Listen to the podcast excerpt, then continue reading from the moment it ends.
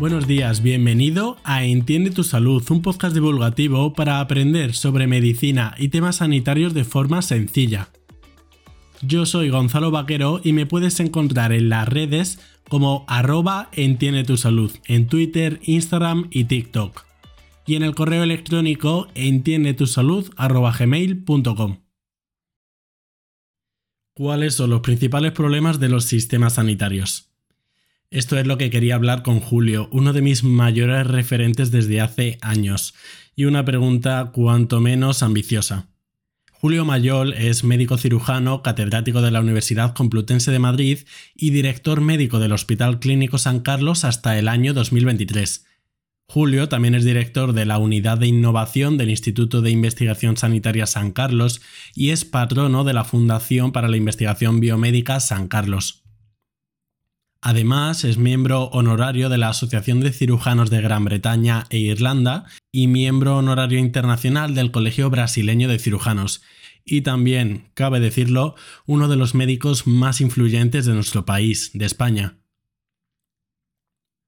Tengo que decir que ha sido de las entrevistas que más he disfrutado y la riqueza cultural de Julio es enorme. Aprovechadlo y quedaros hasta el final os dejo con la entrevista con Julio Mayol.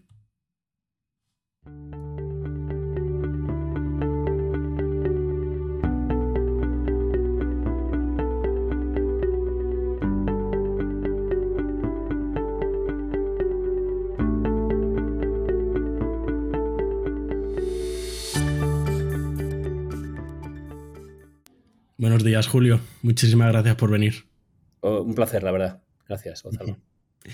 Sé que mm, hablar de los problemas en general de los sistemas sanitarios es un tema complejo y como tema complejo por definición no hay soluciones simplistas, pero me gusta mucho, me ha gustado mucho el enfoque que le has dado por las redes sociales, eh, enfocándolo en siete grandes problemas de los sistemas sanitarios. Me gustaría empezar con una pregunta un poco general, un poco abierta, que es, ¿faltan médicos?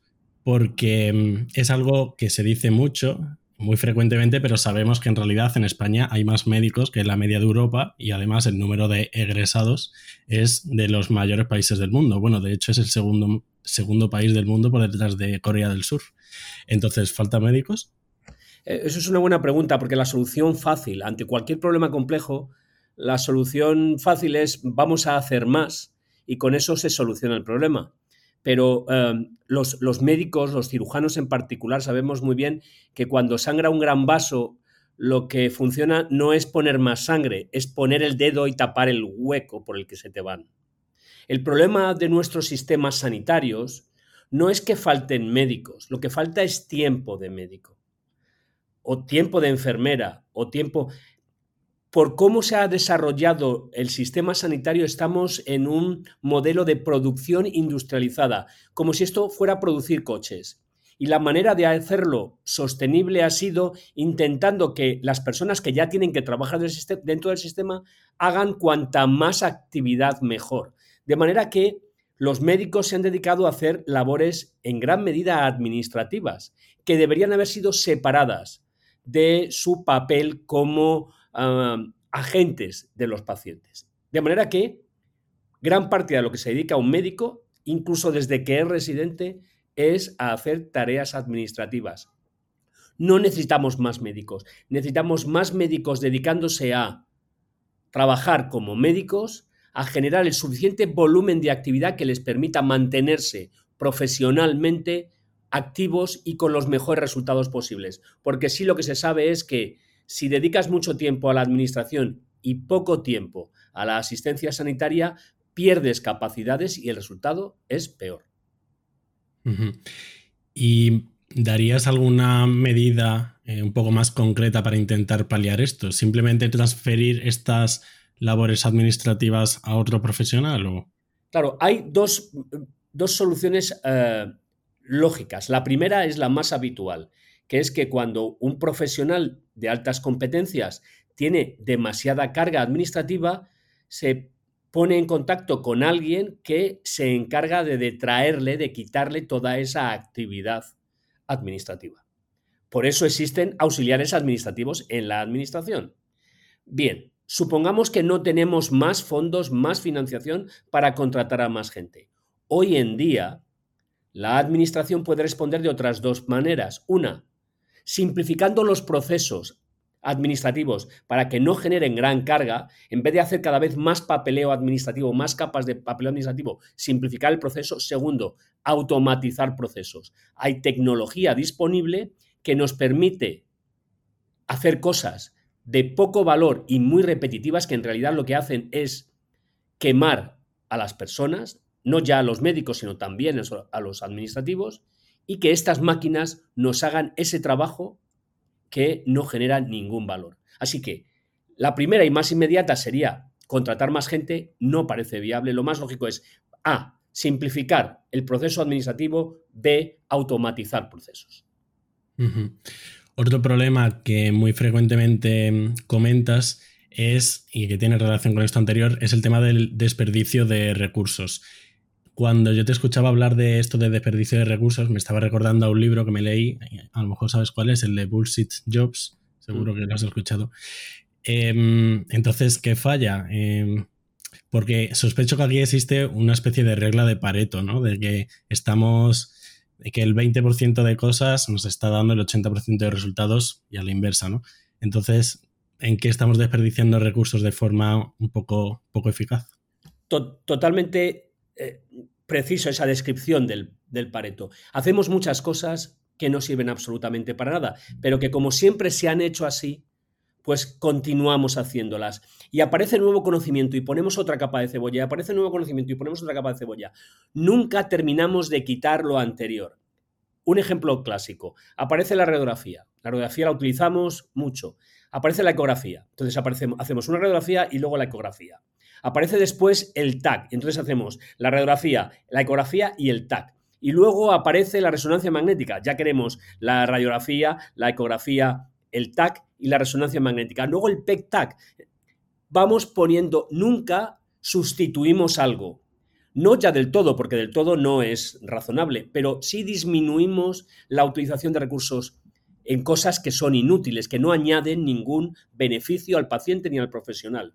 Y lo que hacen es complejizar más aún el sistema y a incurrir en costes. De manera que poco a poco creamos una gran bola de nieve y estamos haciendo muchísimas cosas que son totalmente inútiles y lo que generan es lo que yo denomino toxicidad financiera. Las personas no, no solo se ven perjudicadas por la toxicidad orgánica que generan las medicinas o que genera la cirugía, sino por la toxicidad financiera de utilizar mal las eh, pruebas diagnósticas o los procedimientos terapéuticos para cosas que no sirven. ¿Qué ocurre? No ya que esto tenga problemas en seguridad del paciente, sino que además tendemos a sobreutilizar esas pruebas en quien menos lo necesita, pero que más protesta, e infrautilizarlos en los que más se beneficiarían, que son los que tienen los menos recursos. De manera que no solo desperdiciamos recursos, sino que generamos inequidad, que es el siguiente gran problema.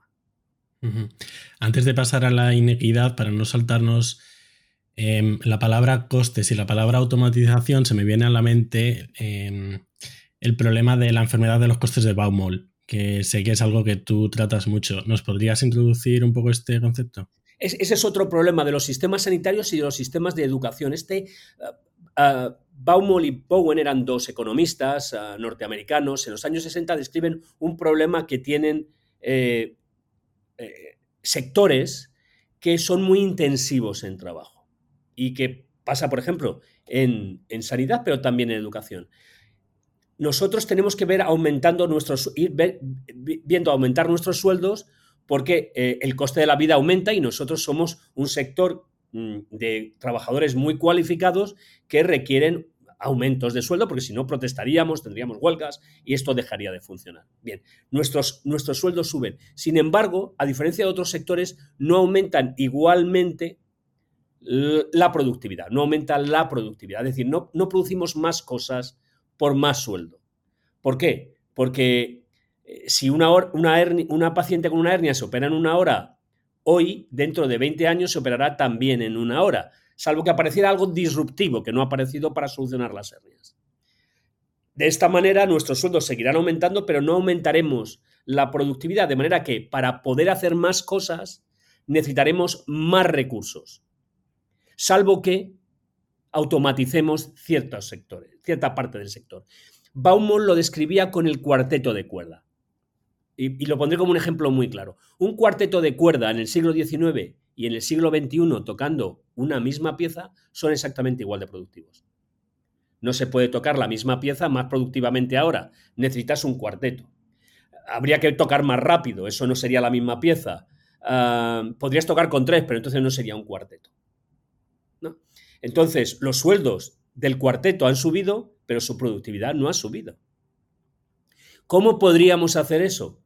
Automatizando el trabajo de alguna de las personas que está dentro del cuarteto. Si sustituyes a alguna de las personas por un robot, puedes producir el mismo servicio con menos coste.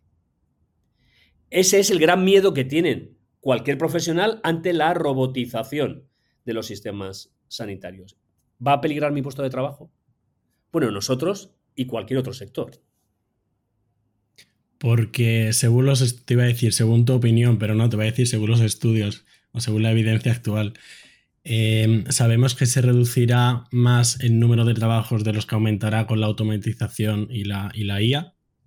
Eh, parece que no, que lo que va a ocurrir es va a haber cambios. Esto que se llama ahora el upskilling y el reskilling, que, que las personas lo que tendrán que cambiar es lo que hacen, cómo lo hacen y sus capacidades. Pero va a seguir habiendo gran cantidad de necesidad de, trabajo de personas. Lo que ocurre es que ya no podremos decir yo ya no trabajo de lo nuestro, porque no habrá de lo nuestro. No sabremos qué es lo nuestro. Tendremos tantos sistemas de apoyo alrededor que veremos potenciadas nuestras capacidades, por un lado, y por otra, eh, podremos desarrollar realmente nuestras verdaderas aficiones y gustos. A lo mejor ahora mismo estamos haciendo cosas que no son precisamente lo que más nos interesa, porque nos vemos alienados por la necesidad de producir para tener un sueldo hay que reflexionar en cómo uh, modificar, particularmente en el sector sanitario, el trabajo para que las personas nos dediquemos a lo que es importante para las personas, no a rellenar papeles. Porque, claro, siempre está la polémica esta de que si se van a reducir el número de trabajos y siempre me viene la reflexión de ¿y qué? El objetivo no debe ser dejar de trabajar y, dedicarnos, pues como tú dices, a las aficiones, eh, etcétera. Pero bueno. Hay, hay, que recordar a ese respecto que la frase el trabajo libera es de Hitler y estaba puesta en un campo de concentración. El trabajo, hay una cierta romantización del, del trabajo. El trabajo en sí mismo no, no, no tiene por qué ser bueno. Lo que hay que hacer es ocuparse en hacer cosas que sean beneficiosas tanto personalmente como socialmente pero eso de el trabajo, así en, grandes, probablemente está demasiado... es una mala palabra, pero un sentido romántico, o sea, un sentido romántico tanto al sufrimiento del trabajo como al propio trabajo. Y sé que el tema de la IA, de la inteligencia artificial, eh, te gusta mucho. Y precisamente hace poco hablaba con Ignacio Medrano, que creo que sabes quién es, sobre inteligencia artificial en medicina. ¿Crees que será algo disruptivo? o que no va a ser algo tan rompedor? Eh, eh, buena, buena reflexión. Y eh, Nacho es un, buen amigo, además un buen amigo desde que era residente. en el Ramón y Cajal de Neurología nos presentamos juntos en una candidatura para el Colegio de Médicos, por supuesto, perdimos los dos, big time, nos votaron muy poco. yo creo que está siendo disruptivo, pero no lo vemos. No, no somos capaces de percibirlo. Hasta ahora, de hecho Nacho y yo habíamos comentado esto hace tiempo, poníamos siempre la evolución por escalones. Primero la inteligencia de negocio, luego la minería de procesos, finalmente la inteligencia artificial, procesamiento de lenguaje natural, machine learning. Y de, repente aparecen los large language models, los modelos de, grandes modelos de, de lenguaje, que hacen que todo esto cambie. Que de repente lo que parecía que no iba a llegar nunca, tenemos una máquina enfrente que nos habla y que muchas veces nos habla con más propiedad y con más sentido y con más empatía que otra persona. Hay que recordar que aunque las máquinas no tienen empatía, la pueden fingir muy bien, exactamente igual que los psicópatas. Y hay muchos en nuestra sociedad. Y eso hace sentirse muy bien al que conversa con ellos. En un artículo publicado en, JAMA Internal Medicine recientemente, se vio que eh, los pacientes valoraban como más empáticas las respuestas de, eh, de ChatGPT que de los médicos. Eso es para mirárnoslo, ¿eh? ese artículo yo también lo leí, muy interesante. Y te iba a preguntar cómo, si la IA paradójicamente puede humanizar la medicina, y te iba, te iba a leer eh, el otro día un comentario en tu Instagram que me hizo bastante gracia, igual hace una semana ya. Eh, tú comentabas algo de, la IA en relación con la empatía y te respondía eh, una, usuaria que decía demasiado frío, de momento me quedo con las personas. Y tú decías, tiene más empatía que la mayoría de las personas, haciendo alusión eh, a este artículo, ¿no? Y después respondía esta persona, ¿una máquina podría dar un abrazo y decir que todo va bien? Y lo comienzo gracias a tu respuesta, que tú dijiste, es posible, ¿por qué no? Todo es posible, todo lo que los seres humanos nos preguntamos y soñamos es posible podemos hacerlo realidad. En realidad, si veis cómo está evolucionando en gran medida la medicina, tiene mucho que ver con tres grandes películas a las que yo me refiero habitualmente y series. Una es Star Trek, The Next Generation. Podéis revisarla y aparece el High Intensity Focus Ultrasound. Es esta máquina que te bombardea con ultrasonidos y te destruye selectivamente una lesión dentro del cerebro sin tener que abrir. Esto es Star Trek Next Generation. Isaac Asimov produjo un viaje alucinante. Eso no es más que hablar de nanotecnología. De hecho, ah, Richard Feynman decía, en algún momento nos llegaremos a comer a nuestro cirujano. Eh, y entonces lo que haces es eh, desarrollar nanomáquinas que hacen liberación de, fármacos, pero que pueden incluso llegar, a interactuar con, moléculas dentro de tus células para poder cambiarlas. Y estamos en esa fase. Incluso CRISPR-Cas puede, puede, verse como eso. Y finalmente, Star, eh, Wars. Eh, recordad que los cirujanos en Star Wars son todos robots. Que el implante de brazo de Luke Skywalker lo hace un robot. Sin embargo, para pilotar una nave espacial y saltar a la velocidad de la luz te vale Chihuahua y Han Solo. Para eso es fácil. Sin embargo, para operar necesitas un robot. Y cuando dicen, no, las enfermeras Ah, Padme Amidala da a luz y las matronas son también robots. Nuestro sueño es, de alguna manera, pensar que hay máquinas que pueden hacer lo mismo que nosotros, pero de manera mucho más precisa. Y como lo hemos soñado, intentamos hacerlo realidad. Evidentemente ningún sistema es perfecto. Ningún sistema humano es perfecto, pero estamos continuamente en evolución para mejorarlo. De aquí me vienen muchas ideas, desde que mm, es mucho más rentable de lo que creemos leer ciencia ficción, hasta que paradójicamente el papel del cirujano, su objetivo es que cada vez tenga menos importancia el propio cirujano. Pero bueno, meternos aquí son melones. de, hecho, el objetivo fundamental de cualquier hospital es dejar de existir, no tener pacientes. Ese sería el modelo ideal, ¿no? El modelo ideal es que en el sistema sanitario no hubiera pacientes. Sin embargo, hay que tener en cuenta que nuestro modelo de negocio está hecho justo para lo contrario. A nosotros no nos financian porque no haya pacientes, nos financian más cuantos más pacientes hay. Eso genera un conflicto de interés en la manera de pensar y de articular las soluciones al propio sistema. Y ahí lo dejo. Em, bueno, en vez de dejarlo, lo vamos a recoger porque esto es algo que me interesa, que por qué no se incentiva eh, la prevención cuando sabemos que es mucho más rentable eh, el healthcare antes que el sick care, ¿no? Eh, entonces, claro, mi pregunta es, ¿por qué no se incentiva si sabemos que es tremendamente más rentable prevenir que curar? es, más rentable, pero no a corto plazo. A corto plazo requiere más inversión, porque no puedes, no puedes eliminar el health, el sick care. Tienes que mantenerlo. Fíjate lo que ha pasado durante la pandemia. Por, ah, COVID-19. Si no hubiéramos tenido Sicker, eh, hubiéramos estado todavía mucho peor. Es decir, no son contrapuestos. El problema está en que nuestro, nuestro modelo de negocio está descrito en el Talmud y dice, el paciente da dinero al médico, quizás se cure, quizá no se cure. Estamos en el siglo XXI y estamos todavía en el mismo modelo de negocio. A nosotros nos financian porque tengamos más pacientes. Si tú tienes un negocio privado de medicina, cuantos más pacientes tengas, más productividad puedes alcanzar, ya sabiendo que no puedes aumentarla mucho porque tienes un número de horas limitadas, pero podrás, si eres muy demandado, aumentar cuánto cobras, porque tendrás que priorizar. Priorizas o por dinero o por tiempo, que es lo que pasa habitualmente. Cuando la gente dice en, España, en España el sistema eh, eh, sanitario es gratuito, es gratuito primero en el punto de eh, provisión de servicio, segundo, es gratuito en el punto de provisión de servicio en dinero, pero no en tiempo.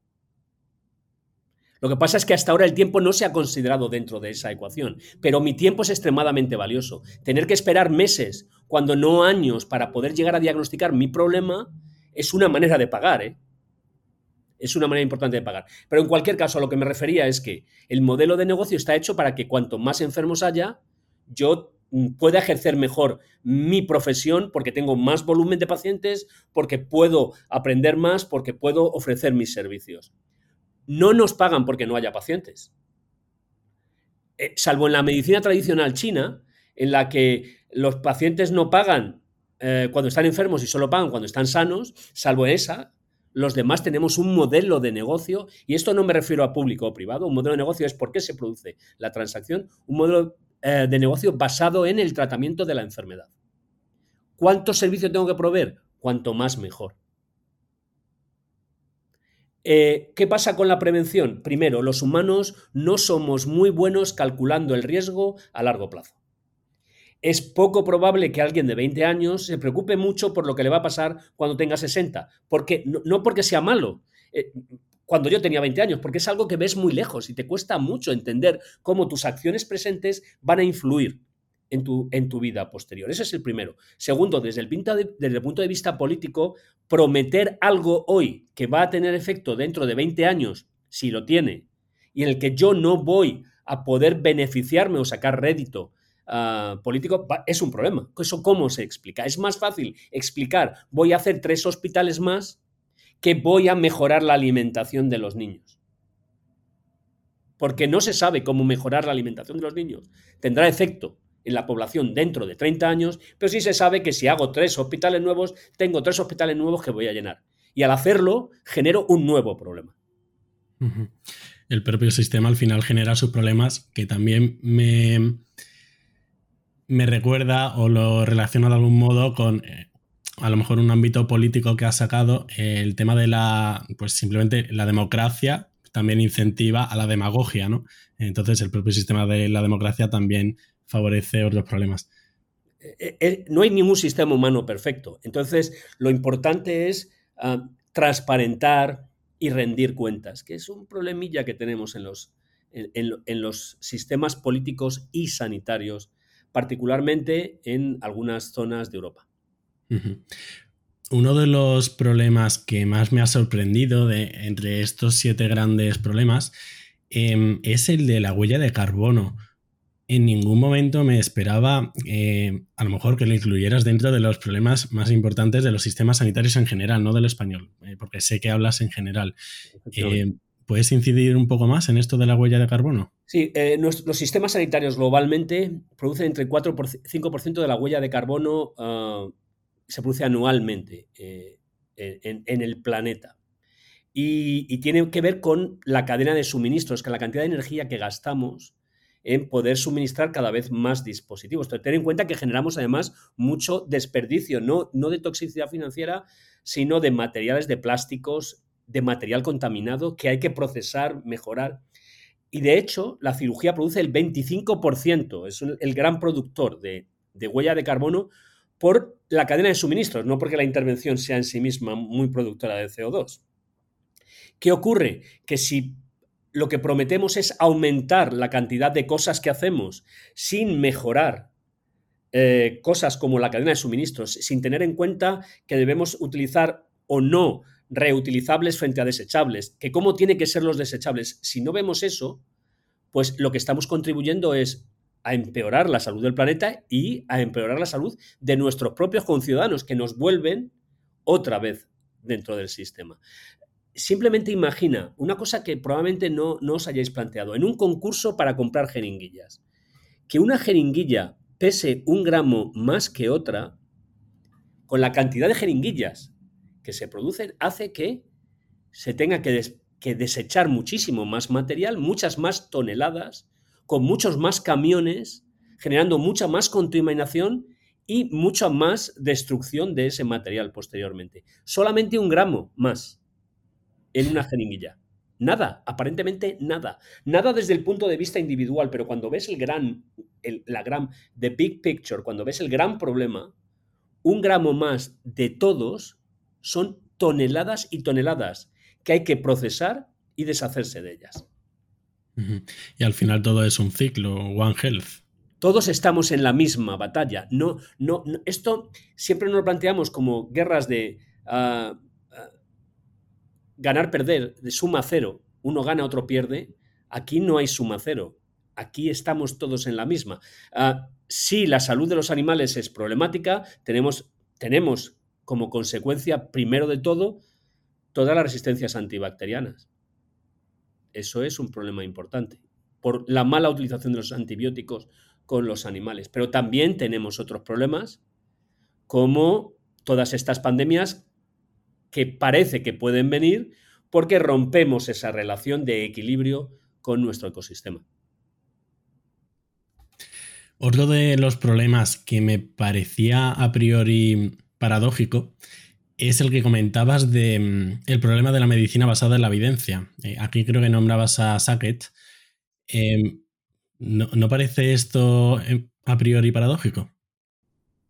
Eh, parece paradójico porque casi nunca nos paramos a pensar cómo transformamos el conocimiento en acción.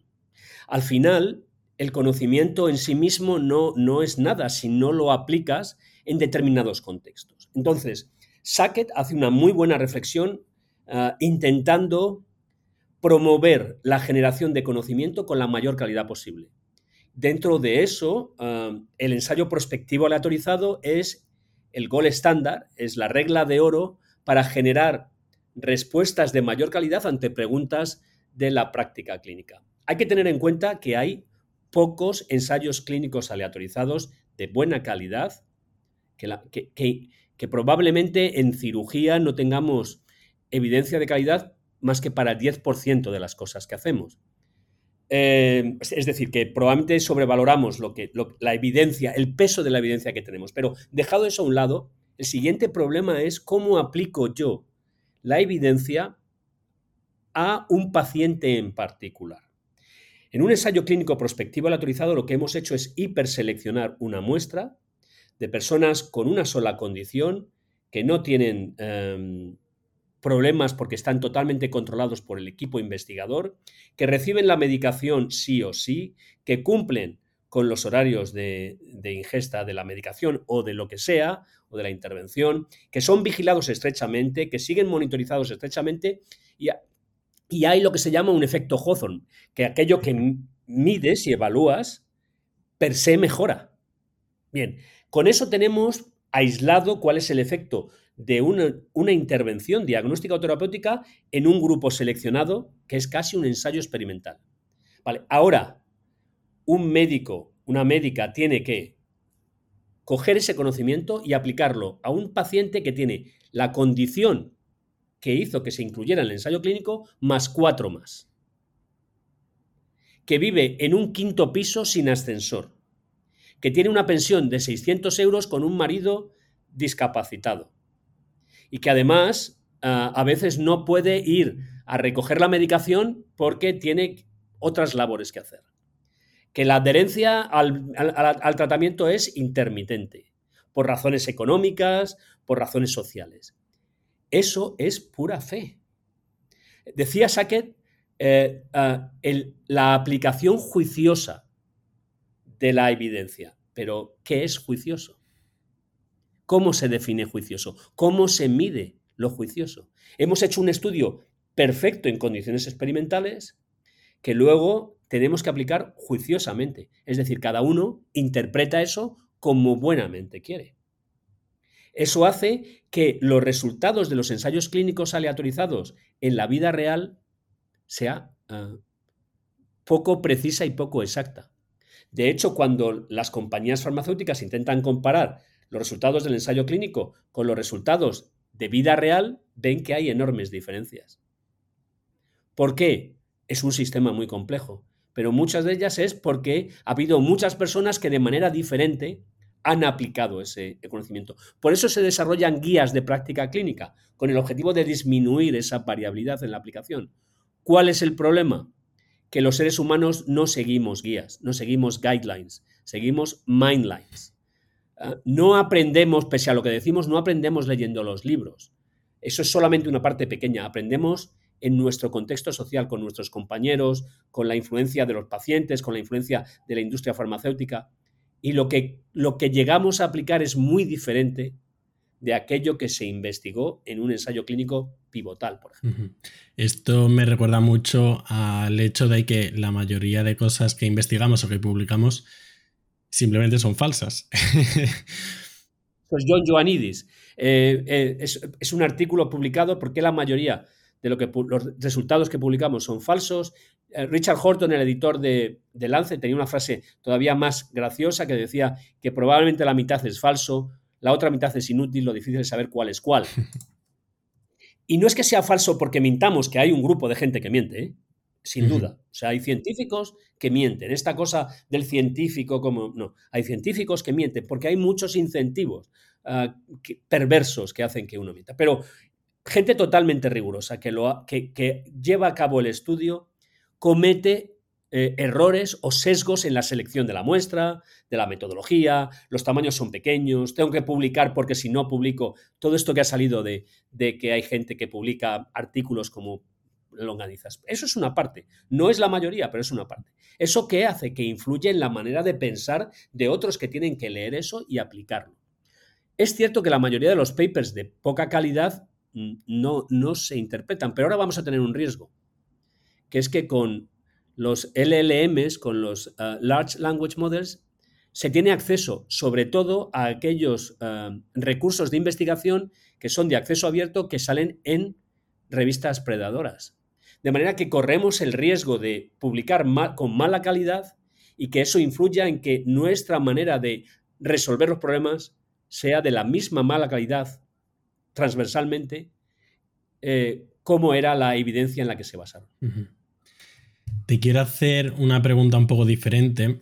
Ahora que tú has pasado eh, por distintas etapas, estudiante de medicina, profesor y ahora catedrático, ¿cómo ves la formación en el grado sanitario? ¿Crees que mm, la narrativa que se cuenta de que mm, los médicos españoles son de los mejores del mundo es verdad? Eh, ¿Cómo ves en general la formación? Eh, los médicos españoles son de los mejores del mundo, como son, todos, porque somos, sois eh, mm, personas hiperseleccionadas. Si vemos la curva de Gauss, eh, hemos hecho todo el proceso para que sean los outliers de, un lado. Igual que los outliers del Reino Unido, los outliers. Entonces, son personas muy listas, seleccionadas, que tú les, da, les pones una guía de teléfonos y se la aprenden aquí y en la Conchinchina. Y como el conocimiento además está hoy disponible en cualquier parte, pues aprendes rápido. Entonces, no somos ni mejores ni peores que el resto. Simplemente somos gente hiperseleccionada para tener buenos resultados. Y donde nos pongan, tendremos buenos resultados. Porque nos han seleccionado para eso. No es que seamos buenos, es que nos, como diría la mujer de Roger Rabbit, es que nos han dibujado así. Claro, el sistema de educación es bueno. Como, somos, como la gente es muy lista, es que le da, da, lo mismo. Es que se lo van a aprender todo y lo van a hacer todo. La pregunta es, ¿podríamos hacerlo mejor? Sí, lo podríamos hacer. El sistema que utilizamos de formación sanitaria y en general en la universidad es decimonónico. Es antiguo, basado en prejuicios, en... Es muy difícil cambiarlo, lo entiendo, porque nadie quiere. Todo el mundo cree que el que tiene que cambiar es el resto, pero lo podemos mejorar sin duda. Yo siempre he sido muy radical en esto. Yo he planteado desde hace años que la carrera de medicina debía quedarse en tres años. Eh, que para lo que hacemos, en tres años, eh, lo solucionaríamos y liberaríamos tiempo para poderse dedicar a algo mucho más hands-on eh, con aprendizaje en tiempo real, con problemas de la vida real, con aprendizaje basado en tareas, de manera que no tardáramos seis años más uno en medio más cinco años en tener un profesional que pueda salir al mercado laboral. Al mercado laboral nuestro que no es un mercado, a la práctica eh, de la medicina. No es fácil porque hay muchos intereses por medio. Sí, pero, pero bueno, tú ahora estás en un puesto de poder que no estabas hace décadas. Te voy a hacer la misma pregunta que le hice a, mis amigos Diego y Nico de Medikea. Eh, ¿Dirías un cambio concreto eh, para mejorar la formación o el sistema educativo? La mejor manera es cambiar el sistema de evaluación. Dime cómo me evalúas, te diré cómo aprendo. Nuestros sistemas de evaluación deberían ser más homogéneos, más basados en una parte estructurada o semiestructurada dedicada a la práctica clínica. Y el que no se quiera dedicar a la práctica clínica, que coja, que coja biomedicina, que coja otra línea. Pero la gente que se va a dedicar a la práctica clínica debemos cambiar la manera de evaluar. Mientras evaluemos con tipo test, tendremos aprendizaje tipo test. Y perderemos el tiempo en el tipo test. Y además, ChatGPT lo aprueba el MIR, el GPT-4 con el 93%, mucho mejor que el número uno. Las máquinas pueden hacerlo mejor que nosotros. Vamos a hacerlo verdaderamente humano, que es aprender a hacer preguntas. Te quiero hacer dos preguntas, em, ya para terminar, aunque parezcan inconexas, pero que creo que son interesantes. Primero, em, algo que yo me pregunto bastante es qué es mejor, especialización, polimatía. ¿Crees que hay un exceso o una hiperespecialización que sería beneficioso adquirir una visión más amplia? Y si es así, ¿cómo? Eh, yo creo que tenemos una obsesión por el conocimiento y la especialización en profundidad. Y hoy en día lo que necesitamos es personas que sean una T, que tengan conocimiento en profundidad de algo, pero sobre todo que tengan una gran capacidad para entender los problemas humanos de manera transversal. Y no, no estoy refiriendo a medicina de manera transversal, es humanidad, es ser capaz de hablar bien, expresarse bien, preguntar bien, escuchar bien, para luego poder bajar en lo, en lo que es profundidad. Yo creo que está sobrevalorada la hiperespecialización. Y decía Adam Smith que cuando uno se convierte en eso, termina eh, por convertirse también en lo más estúpido que se puede llegar a ser. Porque llegará un día en que podamos saber todo sobre nada. Creo que es imprescindible no ah, no tener profesionales expertos en I, sino expertos en T. Y ya para terminar, ¿por qué crees que no hay un, liderazgo político transformador? Em, esto lo relaciono un poco con otro concepto que tú comentas bastante, que es el de banalización de, la ignorancia. Eh, eh, pues ese es, el problema fundamental. Es que eh, que ahora mismo lo que tenemos es un modelo en el que el impacto rápido solo es suficiente para alcanzar determinados niveles de liderazgo, si es liderazgo político. Eh, la comunicación es esencial para una sociedad, pero la comunicación no puede basarse fundamentalmente en la propaganda tipo Chomsky. Eh, y ahora mismo estamos en una sociedad fundamentada en la propaganda a lo Chomsky, como, como él bien criticaba. Creo que no tenemos liderazgos sanitarios potentes porque el conocimiento, primero, eh, es despreciado en muchas ocasiones. Dentro de la lucha política en los partidos, el que tiene conocimiento es excluido. Y también porque los que tienen conocimiento han, de alguna manera prestado poca atención o incluso han despreciado la comunicación como un elemento clave para posicionarse dentro de sus eh, propios partidos. El problema ahora mismo cuando decimos es que el contenido que hay en la red desde el punto de vista sanitario es malo y eh, estamos ganados por los que eh, difunden bulos o por los que cuentan cosas que son irrelevantes eso no nos debe llevar a prohibírselo a ellos. Lo que tenemos que hacer es cómo contar, cómo hacer que nuestro contenido sea más atractivo que el suyo, más valioso que el suyo y nuestros conciudadanos vean que eso no solo les divierte, sino que les permite tener herramientas para solucionar sus propios problemas. Entonces, la comunicación es esencial, pero la comunicación de alguna manera se ha pervertido en la batalla, en la dialéctica política. Esa es mi perspectiva. Y lo que debemos hacer desde el sistema sanitario es apoyar a aquellas personas que piensan diferente, que son capaces de verbalizar eh, su diferencia con conocimiento para que no sean neutralizados por los anticuerpos de la mediocridad a la que tiende toda sociedad y no, no solo la nuestra. No estoy hablando de España, estoy hablando del Reino Unido, de Estados Unidos, de Alemania, de todas. Tenemos que ser capaces de articular una respuesta basada en el conocimiento y en la humanidad, en respetar la agencia y la experiencia de nuestros congéneres.